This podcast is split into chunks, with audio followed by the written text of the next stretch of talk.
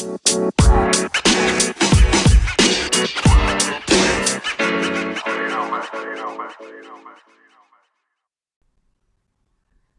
chasis, el chasis del auto es tu estrategia.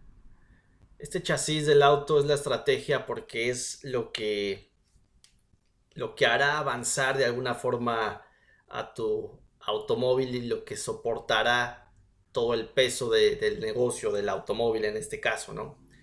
Y esto de alguna forma lo eh, está inspirado en, en Brad Sugar, este autor que tiene una metodología donde explica cómo el chasis de un automóvil es todo tu sistema comercial prácticamente, desde atraer nuevos prospectos, cómo convertir esos prospectos a clientes, cómo hacer que esos clientes compren, compren más y cómo hacer que esos prospectos te recomienden y al final el resultado es que debes de tener una utilidad mayor, ¿no?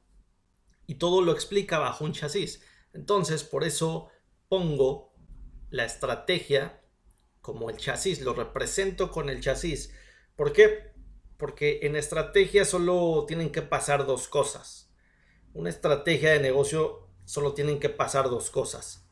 Debe de ir enfocada a que pase que aumenten las ventas y debe de ir enfocada a que pase que esa experiencia que se le da al cliente realmente sea muy buena. Que esas encuestas que nosotros pasamos al cliente realmente sean encuestas favorables para seguir avanzando por esa línea y seguir comprometiéndonos con el cumplir de la misión que se planteó en la parte del liderazgo. En la estrategia hay que pensar y hay que planear. Pensar de forma eh, estratégica, de forma innovadora para lograr esto, más ventas y experiencia.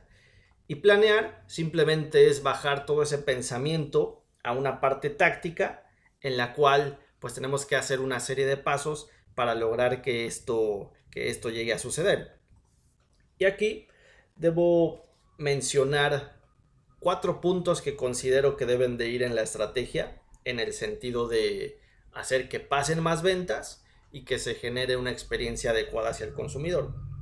Bueno, primero, en la parte estratégica debemos de priorizar el marketing.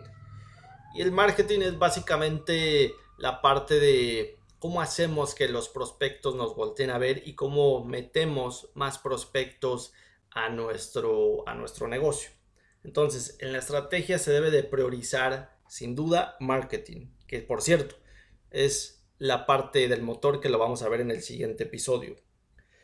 Después, tienes que entender y tienes que saber si tienes los productos correctos, los productos ganadores, los productos que te den buen margen, donde tú con ese buen margen puedas, eh, puedas seguir aguantando la estructura de tu negocio, es decir, los costos. Si tienes productos o servicios con un margen muy pequeño, será complejo poder eh, alcanzar una estrategia ganadora y será complejo seguir creciendo rápido si tienes productos o servicios que tienen un, un margen limitado. Por eso, dentro de la estrategia es importante entender que nuestros y saber que tenemos los productos correctos y productos ganadores. Sin duda, dentro de la estrategia es importante eh, saber cómo están nuestros gastos generales y mantenerlos bajos con la intención de que el auto pueda seguir avanzando, con la intención de que el auto pueda seguir por un camino y no se detenga. Si llegamos a tener altos costos de la operación, será un negocio pesado. Y esto hará que mientras más pesado esté, te obliga a tener productos con mayor margen o más ventas, ¿sí? Y al final, pues bueno, hay que entender sin duda cómo funcionan realmente los negocios, ¿no? Y un negocio bien hecho es un negocio que debe de ser un negocio con una misión a largo plazo y no una misión del resultado rápido. Si de alguna forma planteamos un negocio que llegue, que lo queramos simplemente hacer eh, por un año, un año y medio, dos años. Ese es un corto plazo que posiblemente te dará buenos ingresos, pero si no hay una parte estratégica de hacer que pasen más ventas y mejores la experiencia, pues en algún momento este negocio te va a aburrir y sin duda vas a poder, vas a desistir y vas a querer pasar a alguna otra cosa. Entonces, la parte estratégica es lo importante y es de las cosas eh, vitales después de generar la, la misión y después de poner esta parte de líder. La parte estratégica es simplemente pensar, pensar cómo vender más pensar cómo venderle más a los clientes que ya tengo, priorizar el marketing para atraer nuevos prospectos y cómo generar una mejor experiencia. Entre la venta y la experiencia, hoy estoy convencido y no tengo duda de que tienes ciertos gaps o ciertas partes que no están bien cubiertas y que por ahí sin duda puedes mejorar. Al hacerlo, evidentemente, eh, haces más sólida tu estrategia.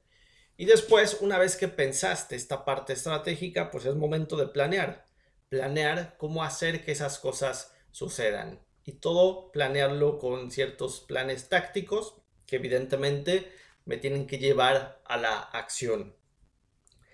Eh, y todo esto nos va a llevar sin duda a que podamos poder afinar mejor nuestra estrategia eh, hacerla más sólida para que el auto siga avanzando. En la descripción podrás conocer un poco más acerca de lo que es la parte de liderazgo, la estrategia. Y pues yo te mando un saludo. Mi nombre es Sergio y ya lo sabes, rifate hoy. Thank you.